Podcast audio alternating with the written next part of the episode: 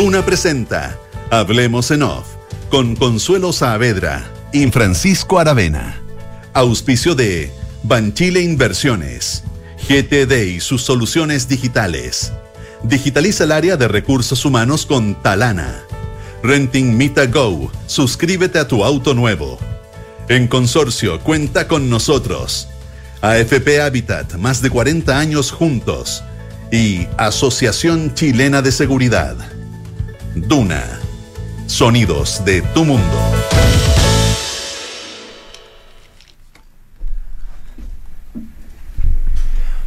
Muy buenos días, son las 8 de la mañana con 7 minutos. Comienza Hablemos en Off en eh, Duna. Consuelo Savera, ¿cómo estás? Muy buenos días. Muy buenos días. Estaba comiendo algo. Ah, bueno, está bien. Fantástico. ¿Está bien? ¿Cómo va todo? Sirviéndome una cosita. Bien, muy bien, muy bien, muy bien. Es que, es que Es has que- tenido maratones de programa esto esta temporada. No, me- sí, sí, sí, pero me, me encanta. Pero ocurre algo raro como con el biorritmo, cuando uno eh, trabaja con, no sé, a los que trabajan también con diferencia de Mm. horario. No sé si le. que uno se empieza como Ah, mira. a ajustar. O sea, yo estoy como tomando ¿Cómo estás? desayuno. Eh, Eso te iba a preguntar. Aunque sean las 11 y algo de la mañana aquí. Claro. Yo me siento físicamente de que son mañana. las 8. Mira. Yo creo que es porque eres demasiado periodista, entonces te sincronizas con, con las noticias, el timing de las noticias acá. Con la vibración. Claro, claro. Eso debe ser.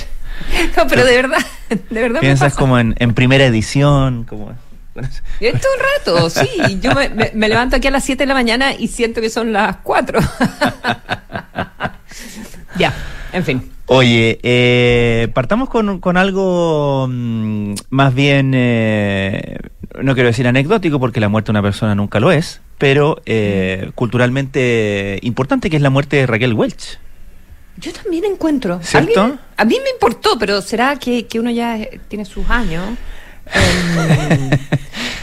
O sea, pero es como un, un, un ícono, de una cierta, un ícono de una cierta época de estos. eh, ella nunca fue chica Bond, pero es como que lo fuera. Es como ¿verdad? que lo fuera, Como- sí, sí, es como que lo fuera. Eh, eh, eh, aquí mm, no tengo idea, pero no sé, eh, no sé si ella era menor que Úrsula Andrés, que sí fue, chica Bond.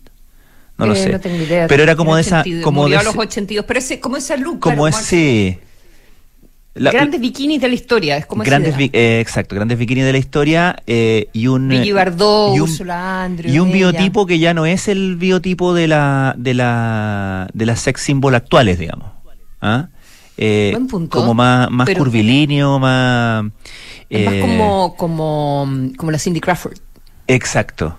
Claro, ¿verdad? claro, claro, Como claro. supermodelo de los 90. Y es, ¿sabes qué? Encuentro súper interesante eh, la manera en que todos estos eh, símbolos sexuales que en el fondo tienen o, o apelaron siempre, por, una, por, digamos, por razones obvias, a una tecla bastante superficial, ¿no? Eh, en términos de, Totalmente. de su, de su eh, posición en la, en la cultura pop, de alguna manera, con los ojos de hoy, están siendo reexaminados y, e incluso revalorados, al contrario de lo que uno podría, podría pensar, digamos. Eh, que no, que no es eh, solamente el hablar de, eh, de, de, de- de- asuntos, qué sé yo, eh, machistas, estéticos, eh, triviales, sino también de qué significa o qué ha significado y qué significó tanto para estas personas, en este caso Raquel Welch, como para, eh, para, para las mujeres de su generación, el, el tener esa representación, ¿no? Representación en la cultura popular, representación en pantalla, el costo que tiene, eh, ta- tan- tanto como tuvo beneficio, el, el, el costo, la manera en que, que lidiaron con eso. Eh, Estoy pensando también en, que no lo he visto, pero hay un documental dando vueltas de, de Pamela Anderson, eh, que parece que está bien bueno. Mm. Eh, no lo he visto. eh, pero que en el fondo eh, encuentro interesante la pregunta, ¿no? Es como, y, y- y encuentro valioso el, la consideración, ¿no? Es que en lugar de simplemente descartar y decir como, ah, bueno, fue como una chica que adornaba los, pósters de las películas, eh, se, se, se digamos, se, se, se vaya un poco más allá. eh, en el caso de Raquel Welch, desde luego, eh, fue una destacada actriz y tuvo mucha eh, eh, fue mucho más más que más que un, símbolo por supuesto pero eh, se vaya más allá incluso en la representación. nunca fue muy, reconocida estaba, estaba, como leyendo nunca fue muy reconocida y ella misma parece que como actriz como como actriz mm. cómica ahí, se, ganó un se ganó un no sé un globo de oro ponte tú algo así. Y ella y ella misma fue siempre estuvo muy abierta a, a la parodia de sí misma digamos a la parodia de de la chica sexy, eh, eh, eh, digamos, como que como que jugó bien ese ese juego, hizo harta, hizo hartas comedias, de hecho, sobre todo hacia el, hacia el final. pero bueno, murió Raquel Welch. sí, es verdad que uno de repente, en su ignorancia, de repente escucha estos nombres y dicen murió y uno dice, ah, estaba viva. Estaba viva. Pasa de repente, ¿no? Con todo respeto, digamos. Mm, sí, siempre me llamó la atención que, que fuera Tejada. ¿Cuál es la otra que era latina? Bueno, ella es hija de ah, un. Tenías razón, pues claro. Ella es ingeniero boliviano, tengo entendido. Em, ah, sí. Mira. Sí, su papá era un ingeniero aeronáutico eh, boliviano y que trabajó en temas de la guerra en los años 40. Y mm, se conoció. Eh, ella, no sabía ni hablar español, digamos, creo que aprendió de muy mayor. Pero el, pero el caso es que mm, no, no, no vivió en Bolivia ni nada, pero su, su padre era, era boliviano. Mira. ¿Quién era la otra que era.? pero más antiguo. ¿Rita Hayworth no era...? Mm, eh, hoy va, va, a evidenciar mi ignorancia, me parece que sí, pero no, no... Conozco gente que me retaría al escuchar mis dudas al respecto, pero en fin. Ojalá que no Sí, no, la, mía también, porque no me, no me acuerdo. Pero hay, hay otra, mm, otra, otra grande que era... eh, que era tenía ascendencia latina. Bueno, ahí, ahí lo busco después. Como sea, eh, como sea, te voy a decir que son las 8 con 12 minutos.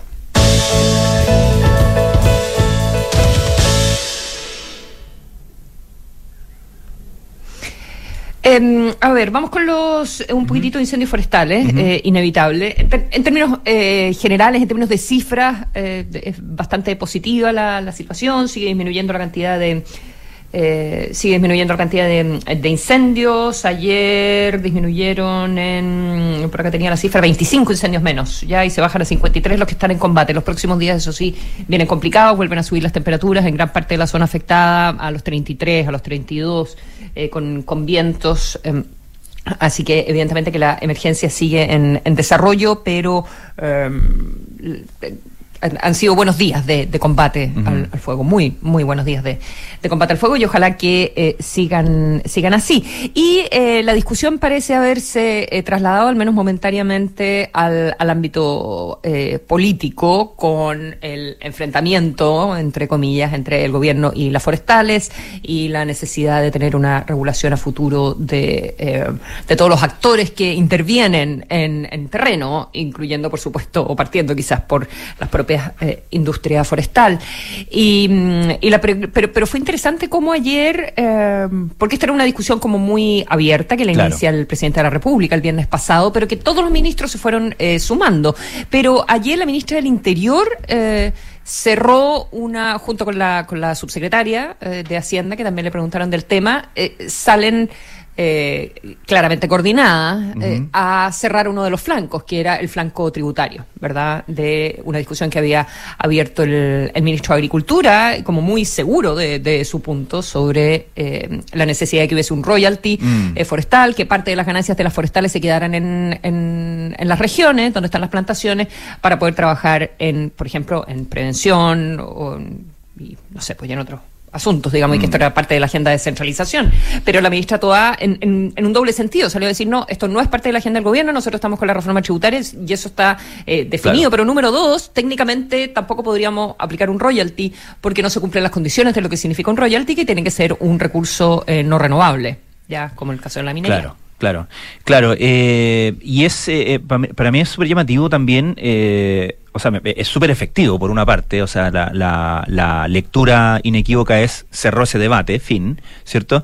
Eh, es muy categórica al respecto la ministra del Interior. Ahora, recordemos que, tal como tú decías, la, eh, eh, el debate lo instaló el propio presidente Boric en una visita a, a la comuna de Quillón cuando dice, he planteado a los parlamentarios, al alcalde, que tenemos que tener una discusión de más largo plazo con el tema de la industria forestal, una regulación distinta. Y como hemos dicho toda esta semana, eso abrió ¿cierto? Eh, eh, digamos, toda clase de posibilidades y especulaciones respecto a qué se refiere con esa regulación distinta, dentro de los cual empezó como a, instalarse esta duda, esta pregunta, esta idea sobre el, el llamado royalty forestal, y eso fue justamente lo que cierra categóricamente ayer Carolina Toá. me pregunto si no hubiera sido mejor que lo cerrara el propio presidente, porque, bueno, hay que decir que... bueno, hoy día le van a, hoy día, le van a preguntar. le van a preguntar de todas maneras porque está yendo a la mm. comuna de, Tomé, a Lavapiés, a Punta Lavapiés, eh, donde partieron el fin de semana ya los trabajos de, reconstrucción. Eh,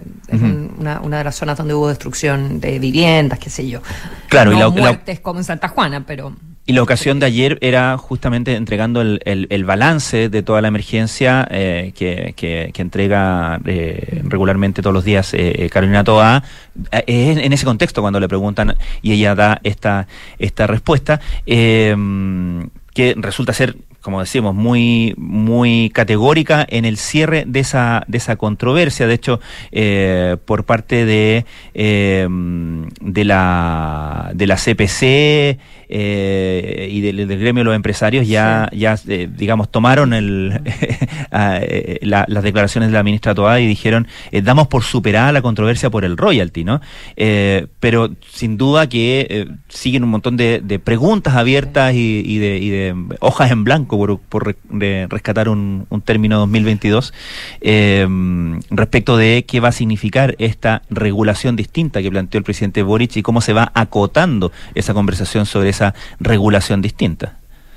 Eh, dos cosas en ese, en ese sentido. Hay una carta hoy día del presidente de la SOFOFA, de Richard von Appen, presidente saliente. Yo creo que eso no es, em, algo para. Mm. No es menor, no es, algo eh, relevante, porque creo que él ha salido como eh, súper al, al choque en defensa de, los puntos que, que, la SOFOFA quiere plantear en esta, en esta discusión. Y em, él, él, insiste en, en el punto, y hoy día publica en el Mercurio una carta que se llama Inseguridad Pública, el problema de fondo. dice que siente que, eh, que culpar a la industria eh, forestal, eh, en el fondo dice que insinúan las autoridades, que la autoridad insinúa la responsabilidad de los incendios forestales y que esa responsabilidad sería de la industria forestal, ¿ya?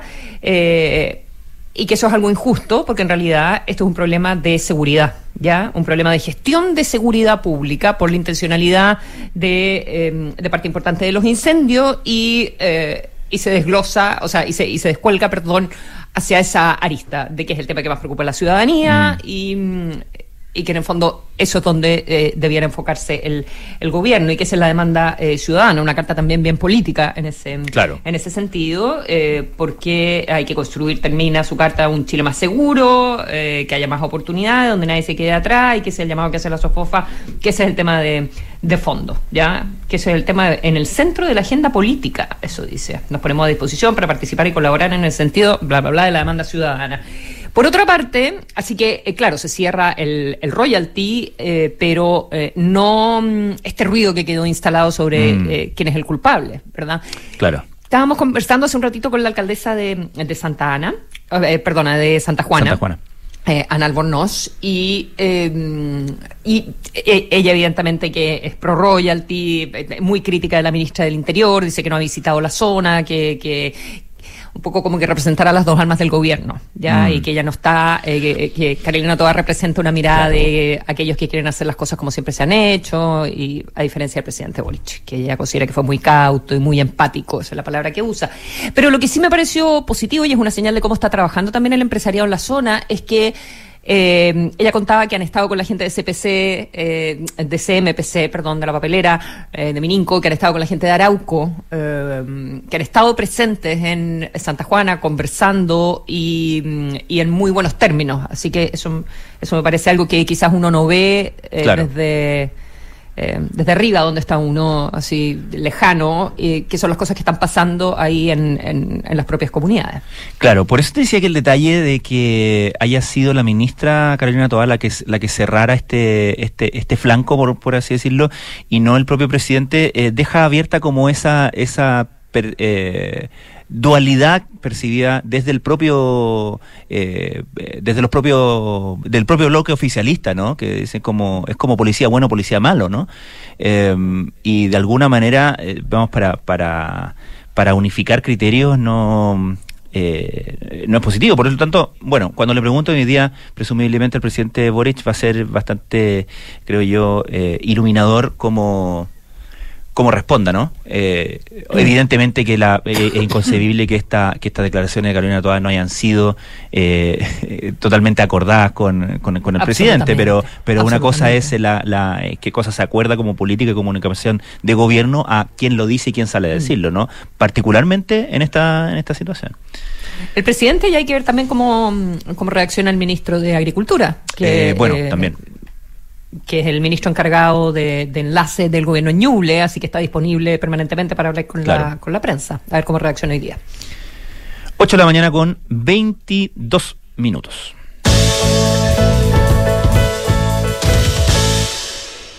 Oye, hablando, Consuelo, de cartas en el diario, quería eh, llamar la atención sobre una columna que, que escribe en la tercera el embajador chino en Chile.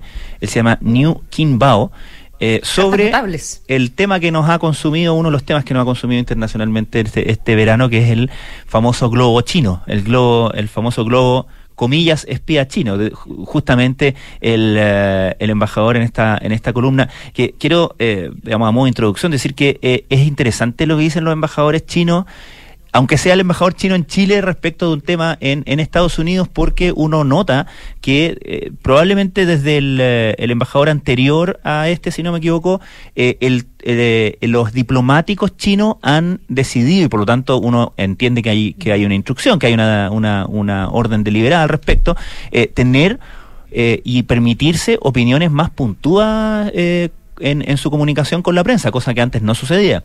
Eh, entonces eh, sale este el, como, decía el embajador chino en Chile a, declarar o aclarar más bien un par de cosas respecto de todas estas informaciones que han estado circulando en la prensa mundial y también en la prensa chilena. Dice, en primer lugar, el dirigible no tripulado chino no es de vigilancia.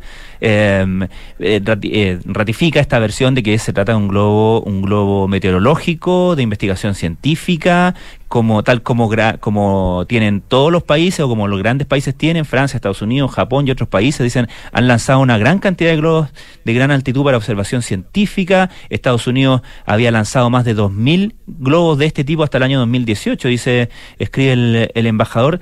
Dice, eh, en segundo lugar, lo que hay, bueno, y dice que el globo, básicamente el problema es que el globo se desvió eh, se desvió por una por una combinación de, factores meteorológicos, etcétera, etcétera.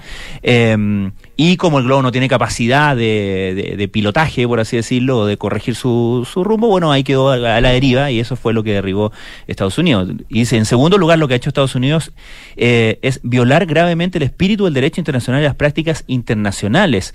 Eh, ¿Por qué? Porque está, se supone que em, perfectamente eh, estipulado, ¿no? Eh, las reglas de la, de la aviación y de la, los vuelos no tripulados para estos, eh, estos efectos, efectos científicos, efectos de investigación. Dice, tercero es justamente Estados Unidos y solo Estados Unidos el que vigila al mundo, roba información secreta y abusa de la fuerza. Y procede a detallar una serie de eh, proyectos que revelan que Estados Unidos lleva, dice, mucho tiempo realizando el robo de información secreta, la vigilancia y el ataque cibernético a gran escala e indiscriminado contra los gobiernos, empresas e individuos de muchos países, incluidos sus propios aliados. Eh, como digo, es interesante porque eh, China eh, que es, es, siempre un, gobierno que cuesta que cuesta descifrar, ¿no? últimamente, y uno nota claramente, ha estado hablando a través de sus diplomáticos. Lo vimos con la controversia, por así decirlo, anterior que tuvo algún rebote en Chile, que fue cuando, no sé si te acuerdas, cuando el presidente Piñera iba a viajar a, Beijing eh, y vino antes el secretario de Estado de Estados Unidos, Mike Pompeo, a ejercer presión sobre todo el tema del 5G, ¿te acuerdas? Y, y el, el, embajador chino en ese momento fue súper, súper... Eh, por así decirlo, puntudo, ¿no? Fue muy drástico y muy, muy categórico contra el control que él acusaba que estaba tratando de ejercer Estados Unidos y las presiones que estaba ejerciendo Estados Unidos. Eh, entonces, digo, creo que hoy es interesante eh, leer al embajador chino en Chile en su columna en, en la mm. tercera hoy. Podemos buscar después si, mm, si esta es una carta como similar ah, que, se haya, que muchos embajadores hayan publicado. Es un súper buen punto. Vamos a buscar. Bien, 8 con 26 minutos.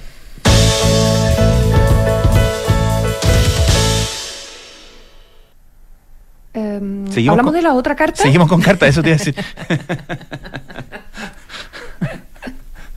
Una, muy, muy epistolar.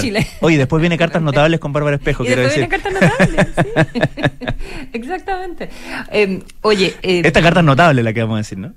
Esta sí que es una carta notable, sí. Es la carta de respaldo del grupo de Puebla, ya. Eh, a Marco Enrique Ominami por el inicio del, del juicio, eh, finalmente de la etapa ya formal del, juicio de, de, ese, de CQM que, que le está eh, enfrentando. Y es una, mm, es una carta eh, que no están todos los del Grupo de Puebla, porque ponte tú vi que no estaba Dilma Rousseff. Mm. Pero bueno, no, no, no tengo idea, pues quizás no estaba en fin.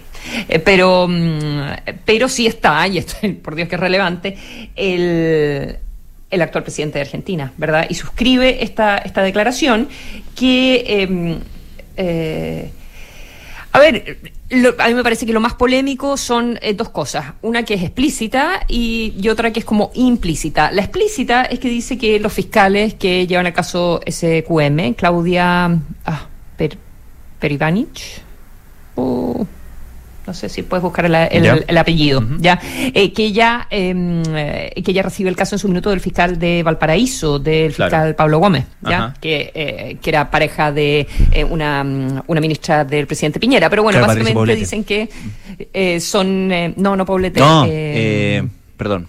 Oh, estamos pésimos con los apellidos. Claudia, Claudia Perivancic, la fiscal a toda esta. Claudia Perivancic eh, hereda el caso del fiscal eh, Gómez, que está eh, casado en su minuto con la ministra, no sé, imagino que todavía da lo mismo, pero pareja de la ministra Pérez, y eso a propósito de que entonces serían todos piñeristas.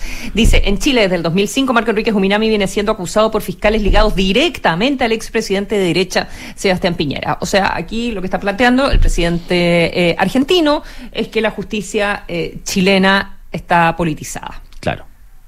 Eso está diciendo que hay injerencia política en la justicia chilena, lo que no deja de ser una opinión, por decir, eh, lo menos complicada, ¿ya? Y en segundo término, algo como más sutil, dicen que, bueno, que, em, que lo, acusan em, de, de, delitos, que se yo, desde el 2015, ocho años, y que él ha pedido, Marco Enríquez, que, se, que niega las acusaciones, y ha pedido concurrir a un juicio justo, con jueces imparciales, donde pueda demostrar la falsedad de las acusaciones un juicio justo con jueces imparciales. Entonces quiere decir que algunos jueces en Chile no son imparciales. Claro. Que, le podría tocar un mm. juicio justo o un juicio injusto. Claro, y tiene que ver. ¿Por qué tienen que ser los jueces imparciales? O sea, en Chile los jueces son imparciales, o el sistema de justicia es imparcial. Claro. O por lo menos así esperaríamos nosotros, o no esperaríamos que el presidente de Argentina, en este caso, se pronuncie sobre la eh, parcialidad, a su juicio, de, de cómo opera la justicia en Chile. Los fiscales y los jueces. Está diciendo que los fiscales y los jueces em, pueden no ser imparciales. Claro, y aquí uno ve una, una retórica que es la retórica que eh, ha usado eh, Cristina Fernández en particular para eh, defenderse de los juicios que la afectan a ella. País donde, por cierto, la justicia está más politizada, que, o sea, se puede arguir que está, que está politizada, pero Cristina Fernández, ella ha ocupado muchísimo esta palabra que es lofer, que es, es, un, anglicismo, digamos, pero que en mm. español es como una guerra jurídica, ¿no? Es como usar argumentos o usar procedimientos legales e indebidamente digamos, como arma política eh, para eh, eh, afectar a tu a tu adversario a tus adversarios políticos y, y, y, específicamente en la carta de, Grupo Puebla dice otro caso de lofer como los adelantados en América Latina para perseguir dirigentes progresistas, estigmatizarlos, señalarlos y después mm. declararlos inocentes cuando el daño moral ha sido causado. En el fondo es como enmarcar eh, que Marco Enrique Minami está siendo básicamente perseguido por sus ideas. Lo que en términos de venta. Perseguido por sus ideas, como sería Lula en Brasil, eh, Como, sería, Cristina en, Argentina, como sería Rafael Correa, que también firma la carta en, Ecuador, y así. Exactamente. Eh, eh, nuevamente, aquí. Yo no sé, porque es que sabes que a mí me pasa. Ah. Una cosa es. Eh, una cosa, o sea, yo, y, y, Marco Enríquez eh, armó este grupo de reflexión, el grupo de Puebla, son dirigentes de, izquierda súper relevantes en, en Hispanoamérica, ¿verdad? Está, Rodríguez Zapatero también, en fin, en esto Samper, etcétera, etcétera. También, también está, su, su padre, Carlos Ominami, está la diputada Carol Cariola, etcétera. Pero eh, una cosa es que tú afirmes la inocencia y que eh, estás seguro que él es inocente, pero otra es que cuestiones el sistema de justicia del país.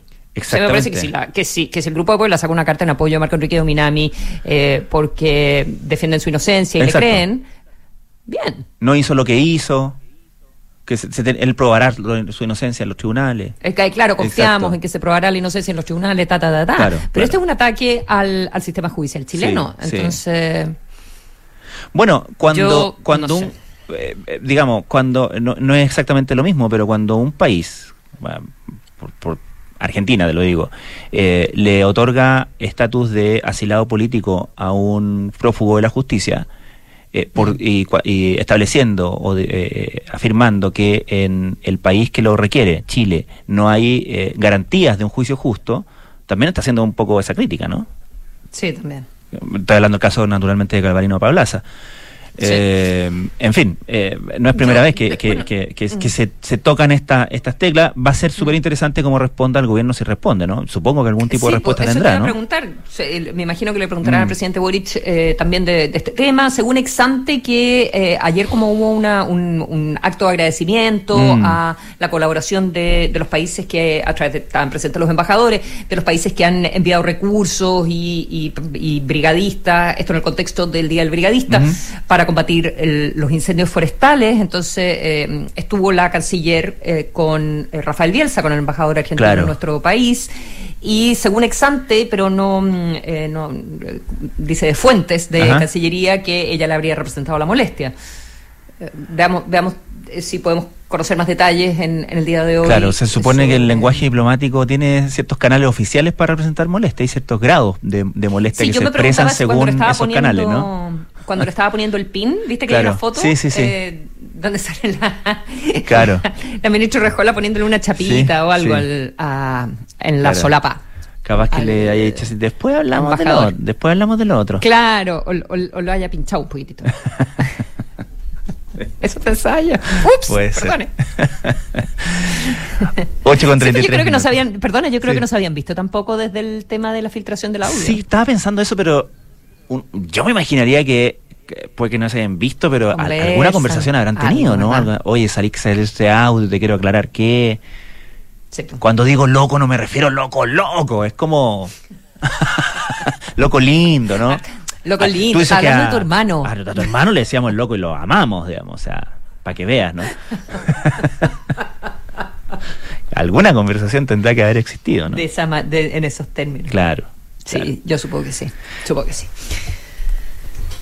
Eso. 8 con 34 minutos.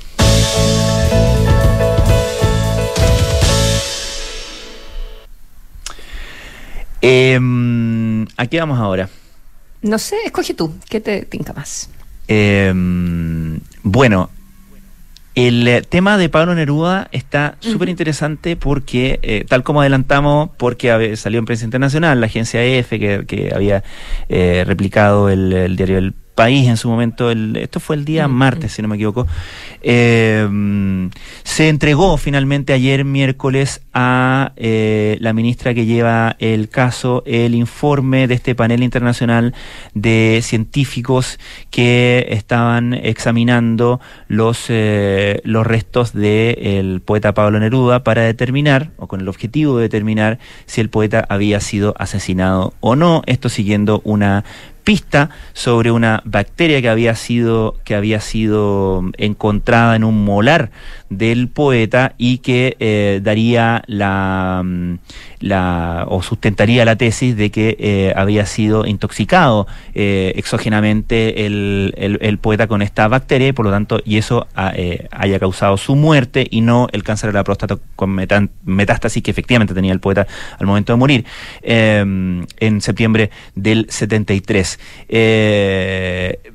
lo que habíamos conocido hasta, hasta ayer, o lo que hemos conocido más bien, es eh, dos hechos. Uno, que el informe se entregó ayer a la, a la ministra Plaza. Eso, claro. La ministra cuando lo recibe dice, eh, no puedo dar a, a, conocer el contenido porque está una investigación, está bajo, bajo secreto, etcétera, etcétera.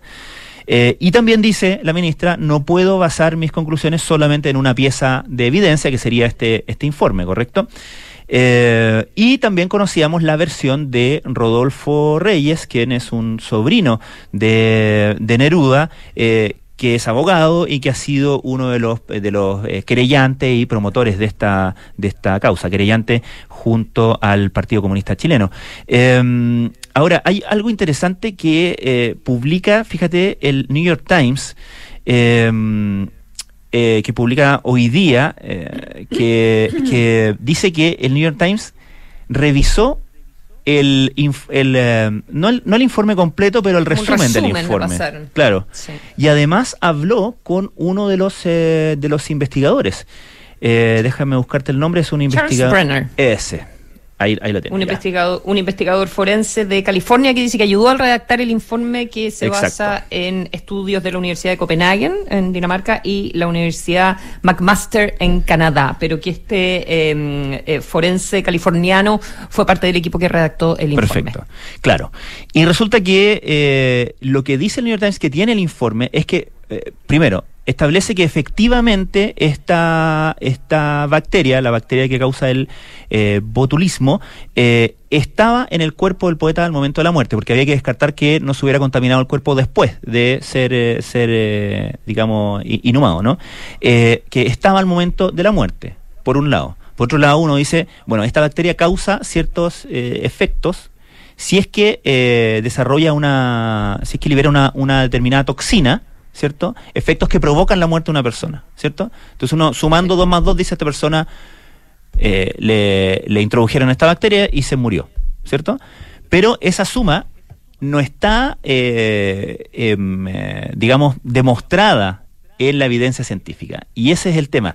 El tema es que no se puede demostrar dos cosas. Uno, que se, se determina la presencia de la bacteria, pero no de la toxina porque puede ser perfectamente que la bacteria esté, pero que no esté la toxina que te causa todos estos efectos negativos.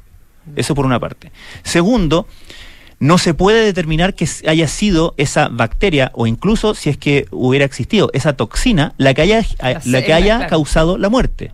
Esa, parece que no pudieron ver cuál es la cepa. exacto, exacto, porque el, el, ADN eh, no pudieron no pudieron reconstruir eh, totalmente el, genoma, ¿cierto? Porque estaba muy degradada la, la, muestra.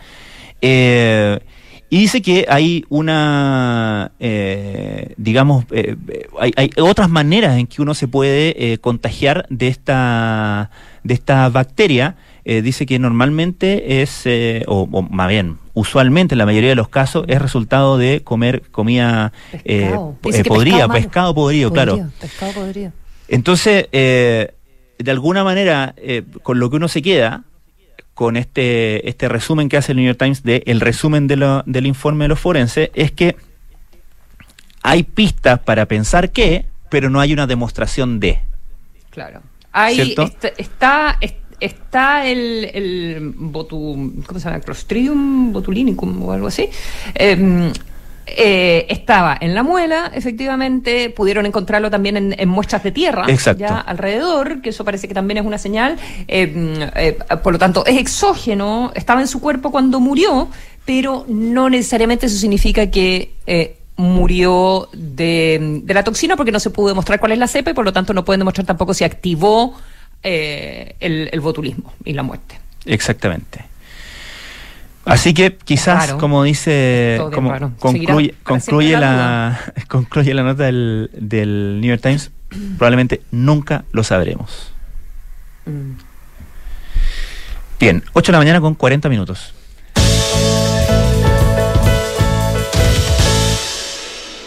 Vámonos a la pausa. ¿Te gustaría elegir un monto mayor de pensión los primeros años de jubilación y en UF? Cuenta con consorcio. Conoce la modalidad de renta vitalicia inmediata con aumento temporal de pensión. Solicita asesoría y más información en consorcio.cl. Aún queda verano por disfrutar y destinos por recorrer. Con Mita Renta Car aprovecharás al máximo tus viajes. Reserva tu auto en mita.cl, fácil, rápido y seguro, que mejor. Mita Renta Car, leasing operativo y renting. Gestiona fácilmente las solicitudes de vacaciones de tus colaboradores con Talana y dedica más tiempo a tu equipo. Conoce más en talana.com. Las eh, decisiones de ahorro que tomas hoy definen tu futuro. En Banchile Inversiones quieren que sepas la importancia de tener una APB. Ingresa a banchileinversiones.cl, infórmate y comienza tu APB ahora.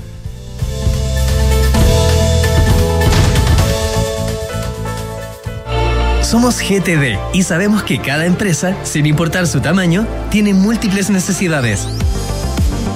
Por eso, diseñamos soluciones que se adapten a sus desafíos y, por sobre todo, que nos permitan poner nuestra tecnología al servicio de cada una de sus metas. En GTD, creemos en las empresas y las acompañamos día a día, porque en el camino hacia el éxito vamos juntos. GTD. Hacemos que la tecnología simplifique tu vida. En Mita Rentacar y Leasing Operativo somos mucho más que autos para disfrutar. Somos mucho más que flotas para las industrias que mueven el país. Somos servicio de excelencia y seguridad. Somos innovación y cuidado por el medio ambiente. Además, somos referentes en la movilidad para empresas de norte a sur, como también para las personas que hacen de su vida un constante movimiento. Mita Rentacar. Elige tu destino. Nosotros te llevamos. Visítanos en mita.cl. Descarga y usa la aplicación Mi Inversión. Con ella podrás realizar operaciones en cualquier momento del día, revisar el comportamiento de tus inversiones en línea y acceder a recomendaciones y alternativas de inversión de forma 100% digital desde tu celular. Hazte cliente hoy mismo en banchileinversiones.cl. Banchile Inversiones. Inversiones digitales para todos.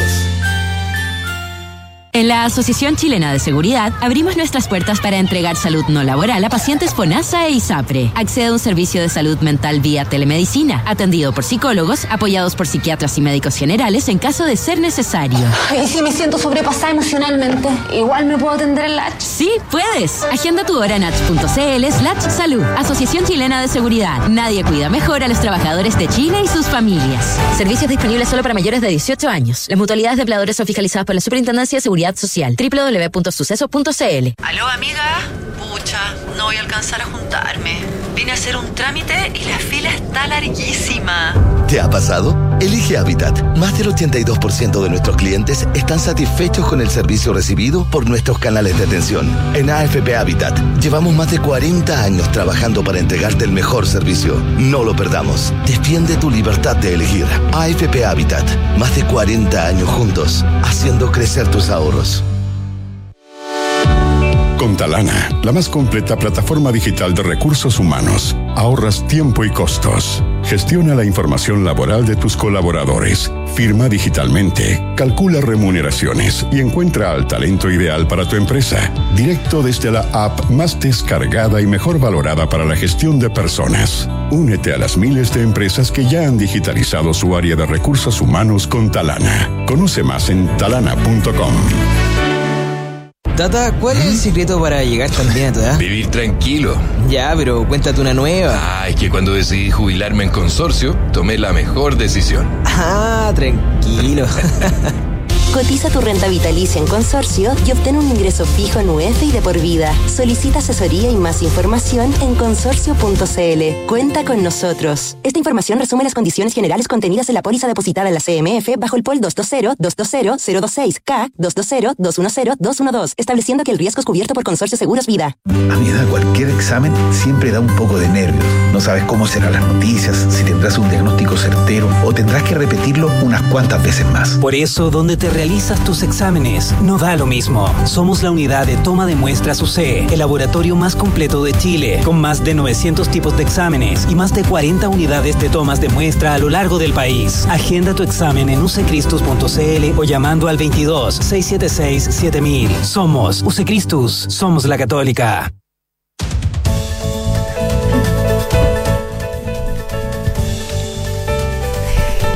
En AFP Habitat lleva más de 40 años trabajando para entregarte el mejor servicio. No lo pierdas. AFP Habitat, más de 40 años juntos, haciendo crecer tus ahorros. Suma a tu equipo a los más de 2,7 millones de trabajadores que ya son parte de la mutualidad, mutualidad perdón, líder del país de una con la Asociación Chilena de Seguridad. Los amigos de GTD siempre están junto a las empresas sin importar su tamaño porque proveen soluciones digitales que se adaptan a cada necesidad. Es lo bueno de confiar en una compañía que va junto al crecimiento de quienes los eligen. En GTD hacen que la tecnología simplifique tu vida. 8 con 46 minutos. Eh, ya estamos en estudio, Consuelo. Nos, eh, nuestro, nuestra transmisión en streaming permite que Consuelo vea nuestro eh, no todavía, columnista. pero ahí muy sí, pronto. Ahí sí, perfecto. Muchísimas gracias. Eh, Hola, señor Consuelo. Rafael Berguán, ¿cómo está usted? Bien, ¿cómo estás, Uy, Pancho? me- la- la- las dos voces en estéreo que Sí, tenemos. así en el somos con. Pancho. Oh, así son con Pancho. Estamos pensando, estamos pensando Eso. comprar una radio y Surround. dedicarnos a esta cuestión. Y, y eso. Pero, sí, pero como que jefe. Tiene que regresar jefe, la ¿no? radio, Sí. la radio, la radio Cronos. Esa es la que yo pienso que tiene que volver. Mira, con suerte nos daría para Radio Crónica. Sí. Bueno, a propósito, Oye, Carlos Zapac murió la semana, hace como dos ¿Ah, semanas. ¿En serio? Sí. Mira. No, yo me estaba preguntando, yo me estaba preguntando si, si empezamos una radio, cuántos trámites habría que llevar a la notaría para que nos permitieran hacerlo de manera legal. Ah, No. Oye, eh, Imposi- imposible. por lo menos, según leí en un informe. Oye, en el bosque que te estás metiendo espontáneamente. Sí, claro. Deben haber pocos grupos más, más criticados en Chile ah, en las Sí. últimas décadas que los notarios. Yo tengo siento ah, siento la obligación de empatizar con ellos. ¿En serio? Los han tratado con ellos y ellas, por supuesto. Claro. Eh, porque los han tratado demasiado mal. Estaba viendo un estudio de la Fiscalía Nacional Económica ¿Ya? del año 2018. Está disponible para que cualquiera que quiera, aprovechando el, Mm. ah, el estivales, leerlo, lo haga. Hay estudios previos y tiene un montón de información interesante a propósito del debate que se está dando con respecto a. Desde hace un rato, pero ya parece que fue la última gota que rebalsó el vaso. Vendría un proyecto de ley. Hay proyectos de ley para modernizar el rol que cumplen los notarios, el servicio de las notarías desde los 90, pero yo estuve mirando en el Senado, hay 17 proyectos de ley que ingresaron desde el año 98 y solo dos llegaron a, a puerto, dos de los 17 en el Senado desde el 98 a la fecha, y los dos tienen que ver más bien con algo muy importante, que es el ámbito laboral de las personas que están dentro de las notarías.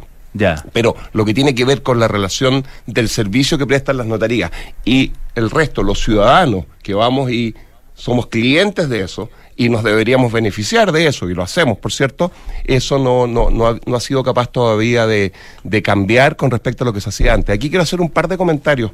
Eh, quizás aquí con un sesgo un poquito más como de, de- de profe, pero Ya. eh, ¿en qué piensa uno cuando piensa en el tema de las notarías? ah? ¿Cuál es como el bien colectivo que está resguardando, que está protegiendo? Porque esto está regulado. Hay muchos ámbitos en los cuales nosotros interactuamos en la vida diaria en una sociedad moderna y, y- y que no necesariamente está sujeto a una regulación del nivel que este servicio está. Eh, bueno, es lo que uno llama la fe pública, ¿no es cierto? Y la fe pública es básicamente dar seguridad jurídica. Esto surge en la Edad Media por los intercambios comerciales. Tú tenías que tener, lo, lo tien- tienes que seguir teniéndola, pero en aquel entonces, sobre todo, cuando empieza a explotar el comercio en la Edad Media entre los distintos países, tener certeza razonable de que los documentos que estabas recibiendo fueran verdaderos. ¿ah? Y empieza entonces el concepto de, de- de este rol del Estado regulando, imponiendo restricciones en cantidad, en calidad, en términos de qué, cuándo, cómo, dónde, para poder eh, acercarse a este, a, este resguardo, ¿no cierto?, de, de la fe pública. Pero ahí quiero hacer un comentario y después podemos hablar concretamente de lo que está pasando hoy día en Chile a propósito y cuáles son las propuestas que se están haciendo desde el gobierno. Eh, y que son por lo demás bien coherentes con las que había hecho la Fiscalía Nacional Económica. Eh, aquí hay, hay un tema que no es obvio, porque cuando uno busca eh, cumplir o cuando uno busca resguardar un objetivo colectivo, en este caso, por ejemplo, la fe pública, eso no es a cualquier precio. Eh, los economistas nos gusta decir que uno trata de encontrar el óptimo, cuál es la política óptima. O sea, la regulación siempre genera una tensión. Por un lado es necesaria para proteger este bien público, en este caso la fe pública, pero por otro lado te resta libertad, te resta eficiencia, te resta flexibilidad, etcétera, ¿no? Eh, competencia, que es tan importante para que los precios sean bajos y la calidad sea alta. Entonces ahí empiezan a haber tensiones y por eso la Pero ¿Es solo regulación. un problema, Sí, dale, dale. ¿es solo un problema de, ¿es solo un problema de competencia? De manera que haya No. más notarios y que los precios bajen. No, no lo es, no lo es. De hecho, perdona, solo para cerrar el punto anterior, hay otros objetivos colectivos que pueden ser igual o más importantes, pero que uno no se pregunta y que no están sometidos a tal nivel de regulación. Por ejemplo, ya que estamos hablando de fe pública, la salud pública. Mm. Solo para provocar, ah, no quiero entrar en detalle.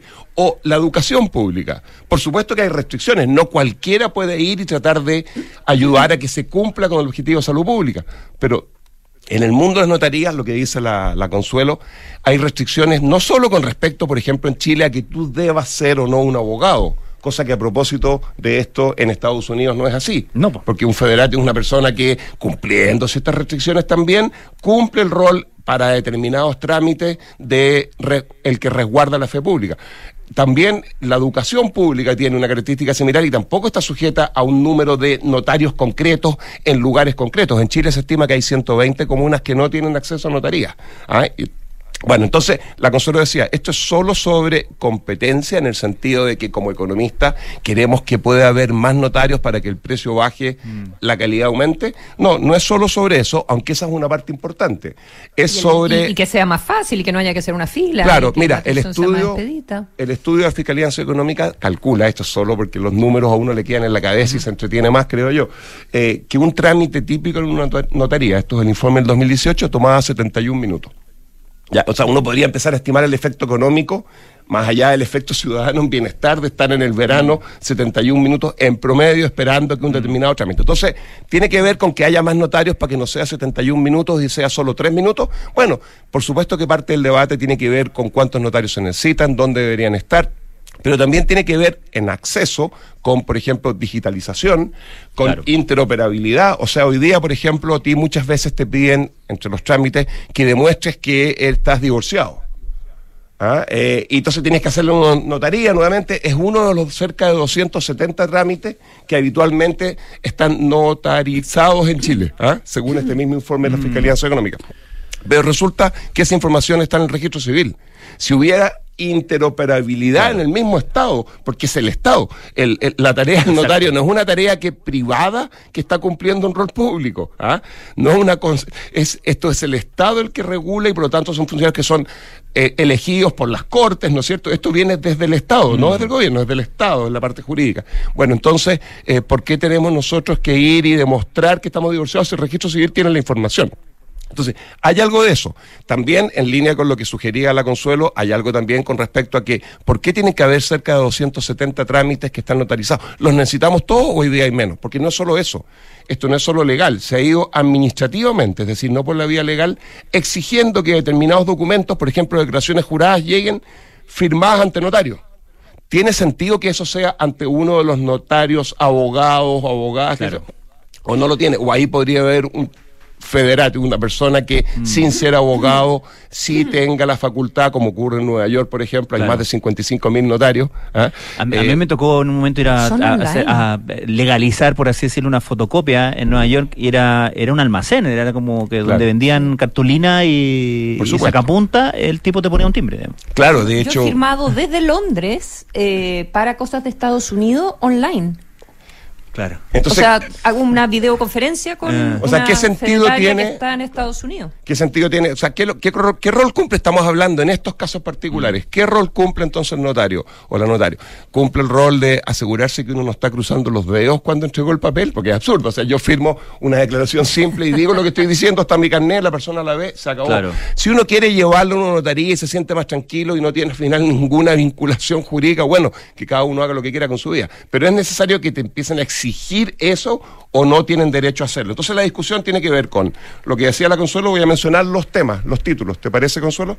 Son, Me parece. uno es lo que tú estás sugiriendo, que es lo primero, que es desnotarizar, en el sentido de ampliar los personajes de esta historia que pueden cumplir el rol de resguardar la fe pública. Dependiendo, obviamente, de la importancia del documento en cuestión, serán las exigencias que se soliciten al que tiene esa potestad para poder hacerlo. Pero esto también significa, como decía, digitalizar significa eliminar una serie de trámites que hoy día está el mismo Estado exigiendo o el Estado autoriza que se exijan legalmente, el no permitir que se puedan exigir administrativamente, reducir los trámites. Digitalizarlo, pero también la interoperabilidad que mencionaba hace un rato atrás. Eh, también esto tiene que ver, tiene que ver al final con eh, resguardar de alguna manera, porque aquí, si estamos hablando de un bien público protegido, en este caso la fe pública, estamos hablando también de la confianza en las instituciones. Entonces la pregunta es, eh, ¿cuál es el sistema? Y esto es una parte importante del proyecto de ley que está siendo debatido. Entre paréntesis, esto viene a propósito del nuevo ministro de Justicia, Luis Cordero, que en una entrevista de esta semana en el diario financiero, y después hubo en la tercera también un artículo relacionado con la misma entrevista, por si alguien quiere leerla, eh, dijo ya no podemos seguir esperando, pero esto viene de un proyecto de ley del 2018, que está durmiendo en el Congreso, estoy exagerando, desde ese año. Ahora, eh, eh, yo entiendo que hay dos, hay dos Y también resguarda, perdón, resguarda Sí. también el nombramiento de los notarios a propósito de la confianza en lo que está haciendo. Porque si yo no valido Mm. socialmente el personaje que tengo o el cargo que tengo al frente, de alguna manera estoy estoy derodiendo, ¿no, de- ¿no es cierto?, la, la, la, la, confianza en las instituciones. Y que volviendo al, al punto que hacías al, al principio, que sí, porque to- todo el mundo odia a los, a los notarios, yo creo que hay una in- desconfianza instalada justamente que parte con el proceso de nombramiento, que es porque se sabe que el, el notario de tal, qué sé yo, ciudad, chica, pueblo, no sé qué, es sobrino de este otro, que no sé qué, como en el fondo son cuentos que no sé qué tan veraces serán o no, pero se cuentan, o que le dejó al hijo, que ta- tenía todo listo para que nombren a este otro, así que tiene como todo asegurado en el fondo. Es como Hay- una sí. sensación de un privilegio no ganado. Hay, hay varios. Mira, yo estuve mirando, pensando en esto un poquito y ordenando las ideas. Bueno, nosotros en la Comisión Nacional de, Produ- de Evaluación y Productividad en la que yo participo, eh, lo decíamos al comienzo, eh, hicimos en nuestro primer informe, lo llamamos Agenda de Agendas, porque lo que hicimos fue, el primer informe del 2017 fue decir, oye, hay una agenda de productividad que viene desde el año 2000, y vimos todas las propuestas que se habían hecho en todos los gobiernos, Ricardo Lagos, presidenta Bachelet, presidente Piñera, presidenta Bachelet, presidente, ¿ah? y vimos las que se habían hecho y se repetían y que seguían vigentes y que creíamos que eran relevantes y le llamamos Agenda de Agenda. Y eran 12 propuestas y una de esas era el tema de los notarios, porque venía desde el año 2000. Bueno, pero lo que, lo, lo que te quiero decir es que cuando uno empieza a mirar los estudios que se han hecho desde entonces, hay, por ejemplo, un estudio que hizo la radio Bio Bio. Lo menciono de hace ya cuatro años atrás, en que se dio la lata de mirar, no en términos de muestra, pero en términos de censo, es decir, revisó la información con respecto a cada uno de los notarios que hay en Chile y revisó si tenían vinculación directa en términos familiar con otros notarios, por ejemplo, hijos de notario, hermanos de notario, sobrinos de notario, y si no eran notarios, por lo menos personajes que son que estaban que tenían el rol de elegir a los notarios. Claro. Que son corte de apelación. Bueno, y los números están ahí, yo no tengo los números exactos en la cabeza y no quiero equivocarme, pero ellos lo hicieron y lo que te daba, porque esto es más allá de la cosa, de la cosa media anecdótica, que uno dice, mira, yo conozco un amigo que es hijo de. Bueno, y también conozco amigos que son ingenieros, hijos de ingenieros. Aquí lo que pasa es que son dos cosas. Uno, cuántos son como porcentaje de, y lo segundo es que aquí, insisto, estamos hablando de una actividad regulada, que es monopólica. Es distinto que yo decida ser ingeniero porque mi padre o mi madre es ingeniero. Aquí estamos hablando de que el que me elige a mí es mi padre. Algunos estoy exagerando, por supuesto. Claro. Y eso es lo que uno quiere. Yo, yo no quiero decir que esto efectivamente es así, pero lo que uno quiere es resguardar. Es la pregunta que uno se hace. Y encontraron, por ejemplo, que 17 notarios eran hijos de notarios, que cerca de 28 notarios más eran estaban en una relación de sobrino, nieto, ¿ah? o hermano de personas relevantes en el ámbito, ya sea porque son notarios o porque tienen el rol de elegir notarios, etcétera. Entonces, no, aquí hay suficiente información, alguna de la cual es anecdótica, pero que al menos permite poner sobre la mesa una duda razonable con respecto a si el sistema está funcionando con la transparencia que el resguardo de un bien jurídico protegido como la fe pública exige para que los ciudadanos tengamos confianza y permitamos que funcione adecuadamente. Es uno más de los ejemplos que de los últimos años ha, y esto está en los estudios que yo he visto también internacionales sobre Chile, empezado a reducir eh, la confianza de los las personas que vivimos en Chile en las instituciones. Y eso es súper costoso para el funcionamiento del Estado, porque en definitiva hace que en la medida que no tengamos, no sé, porque justamente lo que busca esto es es aceitar la máquina. Si nosotros vamos a estar cuestionando cada uno de estos funcionamientos permanentemente, lo que hacemos es que al final le ponemos una piedra en el zapato e impedimos que funcione con suficiente eficiencia. Pero además es injusto. ¿No es cierto? Eh, y por lo tanto es algo que no deberíamos, que no deberíamos aceptar. Es bien notable, insisto, que estos proyectos lleven tanto tiempo en el Congreso y hayan avanzado tan poco. El más importante, el más reciente, el más amplio, es del año 2018, está ahí y pareciera que ya finalmente está llegando el momento en que eh, va a haber la luz. Maduro. Sí, Mm. así es. Bien, son las 9 de la mañana, eh, Consuelo. Oye, eh, antes de despedirnos, quiero, eh, a propósito de un tema que, que tocamos hoy día, eh, hay unas declaraciones del ministro de Justicia por el tema de la carta del presidente Alberto Fernández, presidente argentino, la carta en apoyo a Enrique Ominami.